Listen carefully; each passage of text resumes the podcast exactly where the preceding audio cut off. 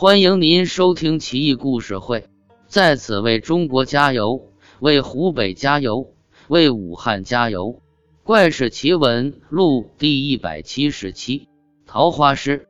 去年今日此门中，人面桃花相映红。人面不知何处去，桃花依旧笑春风。唐朝诗人崔护的这首诗，相信大家都很熟悉。诗词虽浅近。但是意境优美，脍炙人口，令人回味悠长。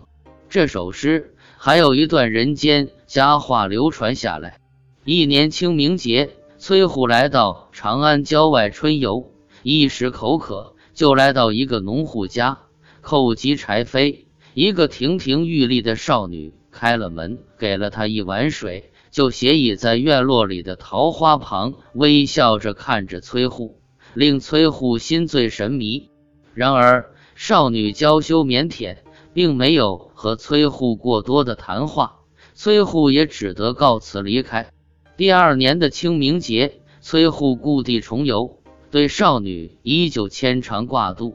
然而来到农舍前，却发现柴门紧锁，院落萧疏，显然已经没了人。崔护怅然若失，徘徊良久。便在墙壁上题了这首诗离去。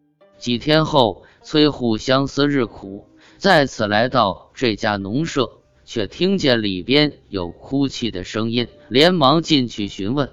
只见一个老者在嚎啕大哭，那少女躺在床上，竟然已经气绝身亡。崔护肝肠寸断，忙问其故。老者说：“他只有这么一个独女。”奉为掌上明珠，女儿聪明乖巧，略通文墨，原本好好的。可是自从去年清明之后，便闷闷不乐起来，一年下来就病倒了。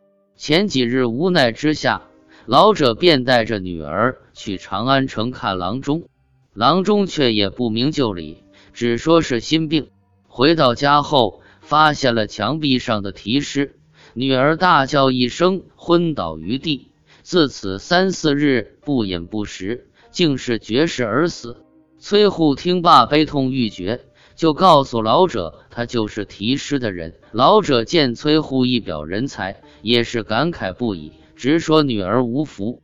崔护当即发誓要娶少女为妻，今生今世绝不再续弦。